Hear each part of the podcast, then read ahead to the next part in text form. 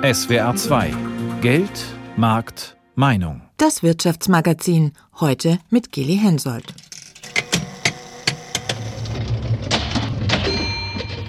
Automatenglücksspiele boomen. Bundesweit gibt es über 9000 Spielhallen. In Baden-Württemberg stehen in den Spielhallen und in Gaststätten etwa 20.000 Geräte. In Rheinland-Pfalz sind es fast 7000. Und mit etwa 20 Milliarden Euro Jahresumsatz und rund 70.000 Beschäftigten in Deutschland ist die Automaten- und Spielhallenbranche auch ein bedeutender Wirtschaftszweig. Doch der Spielhallenboom könnte ein Ende haben. Zum 1. Juli 2017, also vor wenigen Tagen, sollten laut Glücksspielstaatsvertrag eigentlich etliche Spielhallen schließen. Mit der Umsetzung aber hapert es. Welche Folgen die neue Regelung hat, wer davon profitiert und wie sich die Branche der Automatenwirtschaft entwickelt, darum geht es in dieser Sendung. Menschen spielen eigentlich schon immer. Im alten Ägypten würfelte man schon etwa 3000 Jahre vor der Geburt Christus um Geld. Im 16. Jahrhundert wurden die Lotterien, im 17. Jahrhundert das Roulette erfunden. Und sicher gab es auch immer wieder Menschen, die ihr Vermögen, Haus und Hof verzockt haben. Eine der bekanntesten Erzählungen darüber stammt von dem russischen Autor Dostojewski. Der Spieler heißt sie und beschreibt präzise die Spielsucht, die Dostojewski ja auch aus eigener Erfahrung kannte. Heute spielt etwa ein Zehntel aller Deutschen regelmäßig mit hohen Beträgen. Rund eine halbe Million Menschen hierzulande sind Schätzungen zufolge spielsüchtig. Auch Volker Brümmer war jahrelang beinahe täglich am Zocken. Der Familienvater aus Stuttgart erinnert sich vier, fünf, sechs Stunden, je nachdem wie auch das Geld da war. Ich habe die letzten drei Jahre meiner in Anführungszeichen Karriere nur online gespielt und davor ähm, 23 Jahre an Geldspielautomaten. Unterm Strich stand dann 300.000 Euro, die ich verspielt habe und die damit verbundene Privatinsolvenz. Generell macht Spielen ja Spaß. Das haben wir als kleines Kind schon gelernt. Das ist auch nicht verkehrt. Und ich denke, ganz, ganz viele Menschen können das auch gut handeln und deswegen sollte man das auch generell nicht alles verbieten. Man muss es aber kanalisieren und schauen, dass es Menschen ähm, wie mir möglich ist, da fernzubleiben. Das ist auch ein Ziel des Glücksspielstaatsvertrags aus dem Jahr 2012. Die bundeseinheitlichen Regelungen sollen Spielsucht verhindern, das Angebot begrenzen und Jugend- und Spielerschutz sicherstellen. Seit dem 1. Juli dieses Jahres gilt deshalb die sogenannte Abstandsregelung. Spielhallen müssen jetzt, je nach Landesgesetz, zwischen 100 und 500 Meter voneinander entfernt und von Schulen und Jugendeinrichtungen entfernt sein. Die Länder haben das Bundesgesetz in unterschiedliche Landesglücksspielgesetze gegossen. Für den Vollzug sind die einzelnen Kommunen verantwortlich. Laura Könzler fasst den aktuellen Stand mit Beispielen aus dem Landkreis Lörrach zusammen. Schummrige Beleuchtung, auf Barhockern sitzen mehrere Männer gebeugt vor Automaten und richten ihre Augen auf drehende Walzen. Alexander Ast hinter der Theke kennt diesen Anblick. Seit kurzem arbeitet er in einer Lörracher Spielothek. Ich war jetzt jahrelang, ich bin krank, habe einen Autounfall gehabt. Jetzt habe ich endlich eine Vollzeit-Arbeitsstelle. Und jetzt muss ich mir wieder Sorgen machen um meinen Beruf. Seine Ängste sind begründet. Laut Glücksspielstaatsvertrag gilt seit dem 1. Juli die sogenannte Abstandsregelung. Die Spielhallen müssen jetzt untereinander einen Abstand von mindestens 500 Meter Luftlinie einhalten und es gibt jetzt auch Abstandsvorschriften.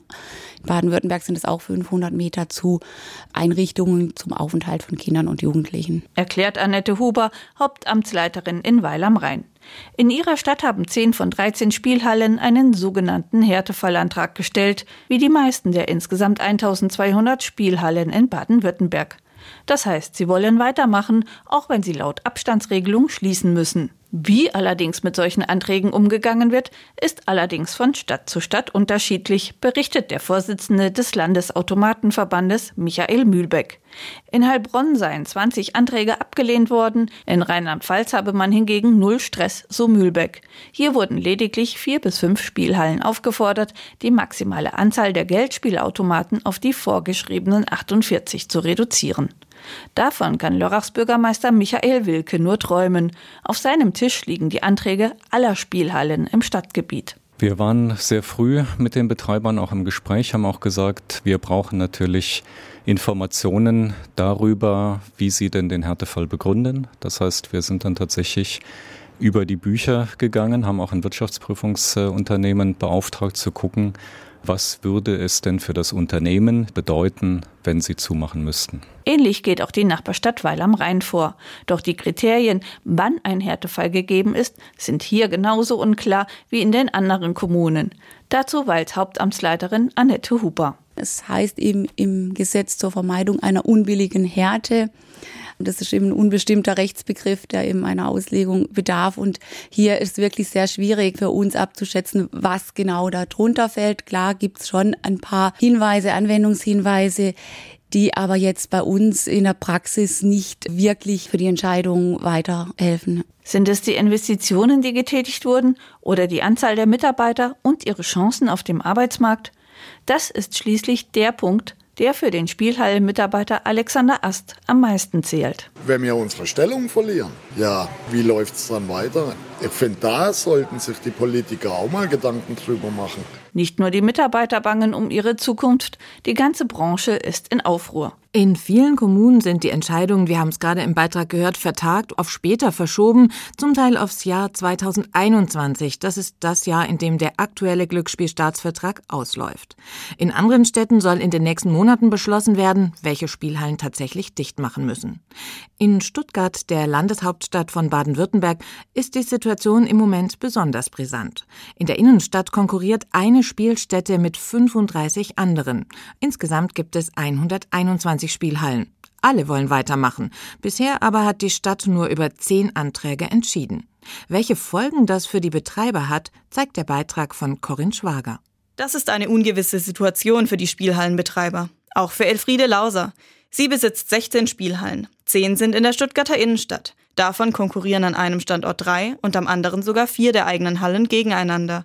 Sie weiß nicht, wie es für sie weitergeht. Das neue Glücksspielgesetz bedeutet für uns einen Einschnitt in unserem Betrieb und auch für die Mitarbeiter, die momentan unklar sind in ihrer Zukunft. Wie viele Arbeitsplätze betroffen sind, wie lange die Mietverträge noch gelten und ob der Standort anders genutzt werden kann, spielt eine große Rolle bei der Entscheidung, ob die Halle bleiben darf oder nicht, berichtet Dorothea Koller, Leiterin des Amts für öffentliche Ordnung. Also was es auf jeden Fall erreicht hat, ist, dass der weitere Zuwachs von Spielhallen, dass der damit erstmal gestoppt wurde.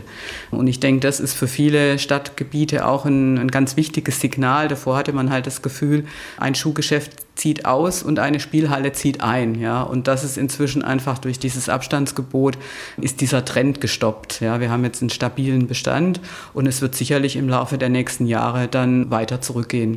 Und das findet Volker Brümmer, der über 20 Jahre lang spielsüchtig war, richtig. Wenn man den Markt etwas ausdünnt ähm, und das Angebot nicht mehr so überall verfügbar ist an jeder Ecke, kann das natürlich dem betroffenen Spieler schon auch helfen. Also ich finde diese Regelung nicht verkehrt, wie ich generell Gesetze, die den Spielerschutz betreffen, für gut halte. Spielerschutz ist wichtig, keine Frage. Aber bringen die neuen Regelungen da tatsächlich eine Verbesserung? Darüber habe ich mit Professor Tillmann Becker gesprochen. Er leitet die interdisziplinäre Forschungsstelle Glücksspiel an der Universität Stuttgart-Hohenheim.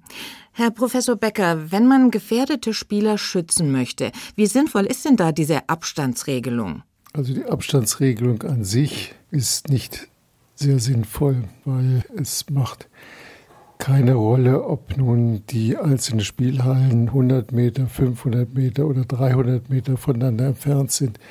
Dadurch wird sich kein Spieler abschrecken lassen, wenn er ein paar Meter weiter geht. Was müsste denn stattdessen passieren, wenn man Spielerschutz tatsächlich ernst nimmt? Sinnvoll wäre zum Beispiel, dass man die technischen Merkmale der Automaten stärker reguliert. Das heißt, es gibt eine Begrenzung der maximalen Gewinne, der maximalen Verluste und der Spieldauer. Suchttherapeuten wissen, dass je schneller ein Spiel ist, umso stärker ist das Suchtgefährdungspotenzial. Und je mehr ein Spieler verlieren kann, umso eher verschuldet er sich.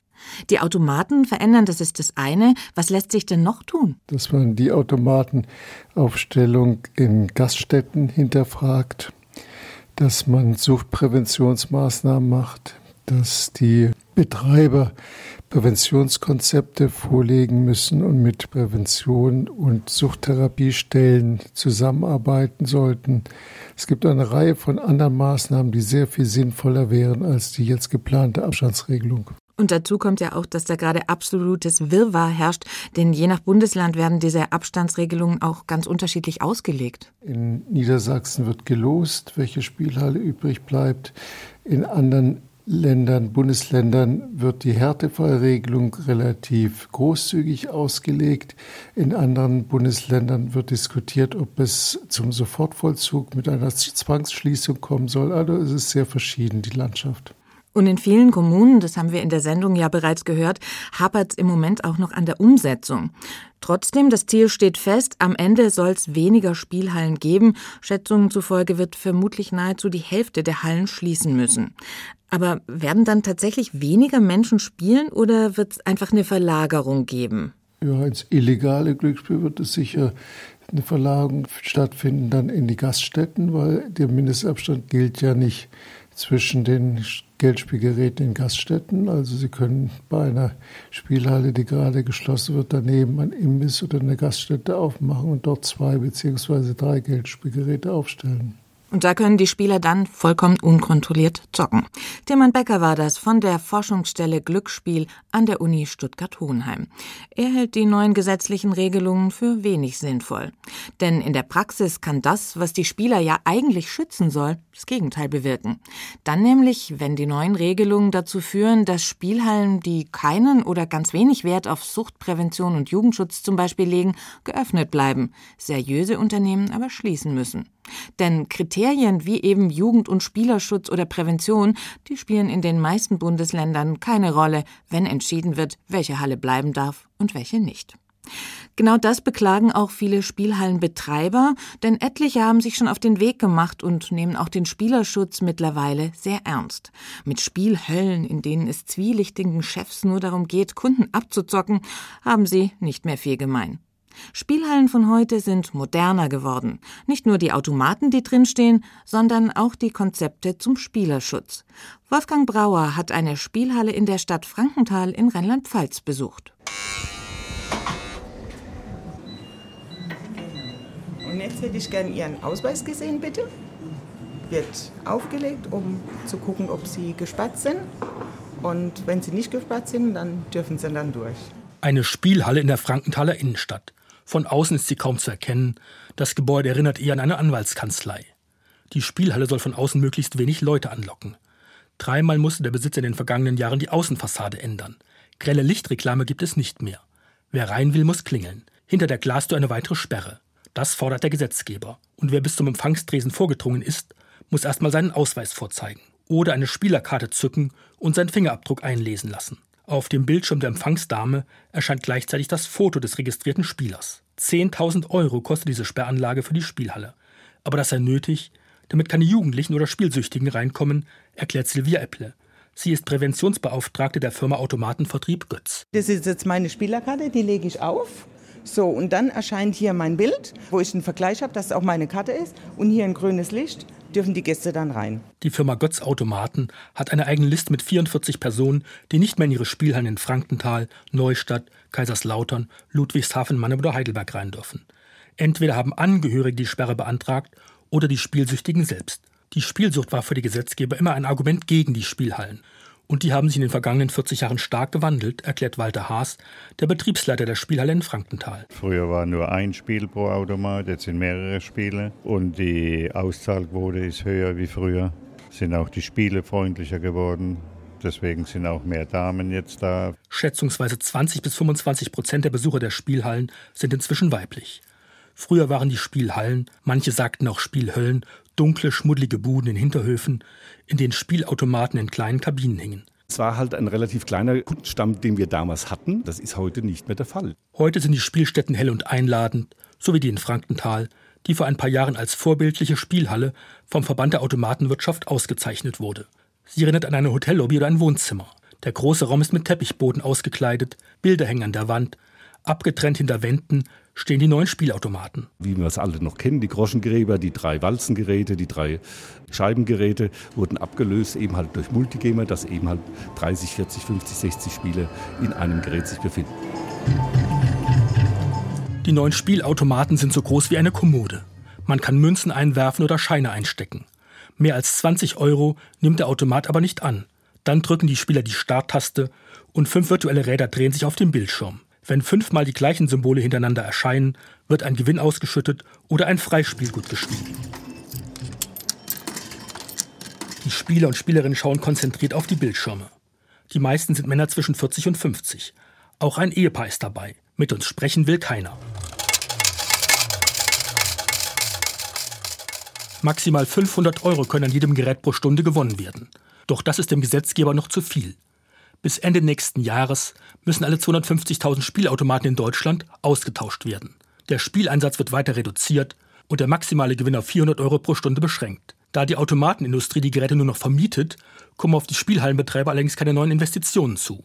Mehr Bauchschmerzen macht Götz, der auch erster Vorsitzender des Automatenverbandes Rheinland-Pfalz ist, die Abstandsregelung. In seine vorbildliche Spielhalle in Frankenthal will er jedenfalls zunächst nichts mehr investieren. Nach der jetzigen Rechtslage wird es so aussehen, dass in Rheinland-Pfalz von den bisherigen 900 Spielstättenkonzessionen nur noch 300 übrig bleiben. Dann ist das ein Verlust von etwa zweieinhalbtausend Arbeitsplätzen, spätestens im Juli 2021 dann. Vier Jahre haben die Spielhallenbetreiber noch Zeit, sich neue Konzepte zu überlegen. Und bis jetzt ist den Betreibern immer noch etwas eingefallen, um auf neue Gesetze zu reagieren und ihr Geschäft zu sichern. Denn schließlich geht es für die Branche auch um viel Geld. Schauen wir uns die Automatenwirtschaft doch mal genauer an. Bernhard Köster ist Professor an der privaten Hochschule für angewandte Wissenschaften in Düsseldorf und hat sich für das Handelsblatt Research Institute mit dem Glücksspielmarkt in Deutschland beschäftigt. Herr Professor Köster, wie groß ist denn der Anteil der Automatenbranche an diesem gesamten Glücksspielmarkt? Also wenn man das so an klassischen Kennzahlen in dieser Branche mal festmachen will, an den sogenannten Bruttospielerträgen, also Spieleinsätze minus den ausgezahlten Gewinnen, dann macht diese Branche ungefähr die Hälfte des gesamten Glücksspielmarkts aus. Und das beläuft sich so auf letztlich ungefähr 5 Milliarden Euro. Eine andere sicherlich ähm, interessante Kennzahl ist, wie viele Menschen arbeiten da eigentlich. Je nach Quelle kommt man da aber auf Zahlen, die so zwischen 35 und 70.000 Menschen liegen, die dort arbeiten, äh, sodass man insgesamt sagen kann, dass äh, diese Branche doch eine nicht unerhebliche Bedeutung insgesamt in dem Glücksspielmarkt hat. Und die Branche wächst auch. Je nach Untersuchung geht man von einem Wachstum zwischen 3 und 5 Prozent pro Jahr aus. Wo liegen denn die Gründe für diesen Boom? Aber wenn man das sich mal ein bisschen anguckt, hat sich in dieser Branche wirklich eine ganze Menge getan über die Digitalisierung ist dort das Angebot äh, der Spielmöglichkeiten deutlich größer geworden. Und das ist sicherlich mit ein Grund, weswegen diese Branche im Umsatz tatsächlich wächst. Ein Trend, den man in der Branche beobachten kann, ist, an immer mehr Tankstellen und auch an Raststätten stehen mittlerweile so Spielautomaten. Wird sowas durch diese Abstandsregelung noch zunehmen? Ja, also man sucht dort natürlich auch immer wieder in, ich nenne es jetzt mal, neue Geschäftsfelder versucht dann eben auch andere Standorte zu finden, wo man Automaten ähm, aufhängen kann. Es gibt dort dann einen grauen oder etwas zwielichterigeren Markt, dass äh, mitunter eben auch Automaten aufgehängt werden, die dann keine Konzession haben. Aber dagegen wird natürlich auch versucht vorzugehen. Der Glücksspielstaatsvertrag, der sieht ja vor, dass es insgesamt irgendwann weniger Spielhallen geben wird. Welche wirtschaftlichen Folgen wird das denn auch für die Branche haben? Endet dieser Spielhallenboom? Es wird zu einer Verlangsamung in dem Bereich kommen, vielleicht auch zu einer Stagnation, erstmal, wenn man sich an die neue Regulierung anpassen muss. Mitunter in der, in der einen oder anderen Kommune, wo eben auch über Gewerbesteuer die Spielhallen einen nicht unerheblichen Beitrag zur kommunalen Steuern mithaben, kann es sicherlich dann auch zu Engpässen kommen, weil dann eben der Haushalt äh, dort neu rechnen muss. Denn der Staat ist der große Gewinner beim Glücksspiel. Er kassiert mehr als eine Milliarde Steuern von den Anbietern. Weniger Spielhallen, das bedeutet für die Gemeinden deshalb auch, dass die Gewerbesteuereinnahmen sinken, sagt Professor Bernhard Köster vom Handelsblatt Research Institute. Und gerade diese Gewerbesteuern haben viele Kommunen in der Vergangenheit ja auch gerne mitgenommen und deshalb immer wieder neue Hallen genehmigt. Nicht immer zur Freude der Menschen vor Ort. Anwohner finden es nämlich meist nicht so toll, wenn in ihrer Straße oder in ihrem Viertel eine neue Spielhalle eröffnet. Oft gibt's Protest manchmal auch erfolgreich, wie unser Beispiel aus Ofterdingen im Landkreis Tübingen zeigt. Dort sollte Anfang des Jahres eigentlich eine neue Spielhalle eröffnen, hat dann nicht geklappt und meine Kollegin Marie Gräf hat mit Anwohnern und mit dem Bürgermeister gesprochen. Und der hätte die Spielhalle eigentlich gern im Ort gehabt. Ich kann Ihnen sagen, so eine Spielhalle würde im Endeffekt der Gemeinde Ofterdingen jetzt pauschal, wenn es vergleicht mit anderen Gemeinde in der näheren Umgebung 100.000 Euro netto bringen an Gewerbesteuer. 100.000 Euro zusätzlich könnte Bürgermeister Josef Reichert in seiner Haushaltskasse gut gebrauchen. Nicht mal in den kommunalen Finanzausgleich hätten die mit reingezählt. Brutto wäre hier gleich netto gewesen. Wenn, ja, wenn die Bürger hier nicht ganz anderer Meinung gewesen wären. Peter Breitmeier, Sprecher der betroffenen Anwohner und Unternehmer. Es war so, dass der Punkt Spiel, Casino und Veränderungssperre relativ kurzfristig als äh, Entscheidungspunkt auf eine Gemeinderatssitzung gesetzt wurde. Und davon haben wir Wind bekommen. Damit eine Spielhalle gebaut werden kann, hätte im Gewerbegebiet Schlattwiesen der Bebauungsplan geändert werden müssen, denn der schließt Vergnügungsstätten bislang aus. Trotz unmittelbarer Nähe zur B27 ist es ruhig hier. Vor allem kleinere Betriebe sind in den Schlattwiesen ansässig. Oft wohnen die Besitzer mit ihren Familien direkt überm Geschäft. So wie auch Peter Breitmeier, der hier Torschließanlagen verkauft. In der Historie wurde verhindert, dass eine Diskothek angesiedelt wird. Es war mal ein Tanzcafé ein Thema, eine Hundepension vor kurzem erst. Und diese Dinge wurden alle aufgrund der bestehenden Veränderungssperre verhindert. Bei ihm und seinen Nachbarn schrillten alle Alarmglocken, als sie von der Ausnahmeregelung für eine Spielhalle hörten. Die schlechte Stimmung in der Gemeinde sickerte bis ins Büro des Bürgermeisters durch und statt den Punkt wie geplant im Gemeinderat zu beschließen, lud Josef Reichert zur Bürgerversammlung. Es ist klar, die, die dafür waren, die sind nicht gekommen, sondern diejenigen, die dagegen waren, die haben die Chance genutzt, sich zu outen. Ja. Und nach einer knappen Dreiviertelstunde war dem Bürgermeister klar, das Thema ist vom Tisch und wird es auch bleiben. Seine persönliche Meinung hin oder her. Also die wichtigsten Argumente waren einmal Thema Lärm, Verkehr und dann vielleicht zuletzt auch im Interesse der Spielsüchtigen sollte man nicht zusätzliche Möglichkeiten schaffen. Das war ein Argument, wo wir letztendlich auch nachvollziehen können. Aber wenn wir es nicht machen, dann macht es irgendeine andere Gemeinde. Ja? Im Umkreis gäbe es genügend Beispiele dafür. Trotzdem kam es für den Chef im Rathaus nicht in Frage, sich über die Meinung der Bürger hinwegzusetzen, was die ihm durchaus hoch anrechnen. Peter Breitmeier. Wir wollen Ofterdingen liebens- und lebenswert erhalten. Und wir wollen keine Gräben aufmachen. Und, und wenn ein Bürgermeister versucht, irgendwo Steuereinnahmen zu generieren, dann ist das legitim, dann ist das sein Job.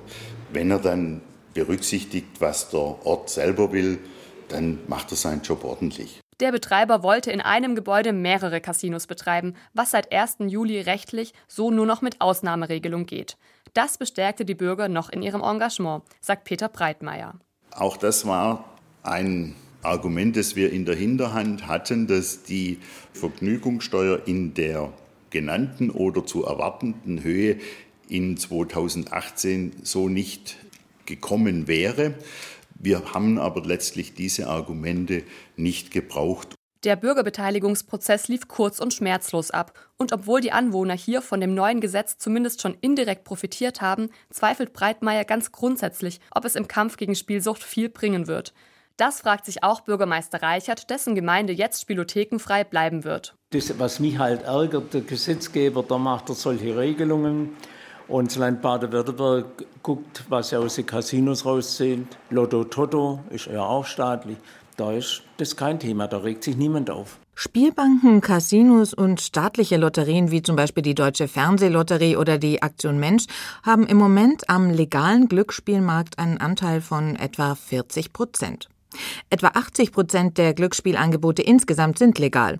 Das heißt, die Anbieter haben eine Konzession, eine Erlaubnis. Etwa 20 Prozent laufen illegal, zum Beispiel eben in Hinterhöfen oder im Internet ab. Wie sich durch die neuen gesetzlichen Regelungen die Kräfte auf dem Glücksspielmarkt verschieben, ob der Anteil der Spieler steigt, die künftig im Internet und nicht mehr in der Spielhalle zocken oder in die Illegalität abwandern, lässt sich im Moment noch nicht vorhersagen. Viele Kommunen haben die endgültige Entscheidung über die Zukunft der Spielhallen verschoben oder stecken noch mitten in der Bearbeitung von Ausnahme- und Härtefallanträgen der Betreiber. Der Staat will Spielhallen reduzieren. Ein glückloses Unterfangen? Mit dieser Frage haben wir uns beschäftigt in Geldmarktmeinung heute. Eine Sendung von und mit Kili Hensoldt.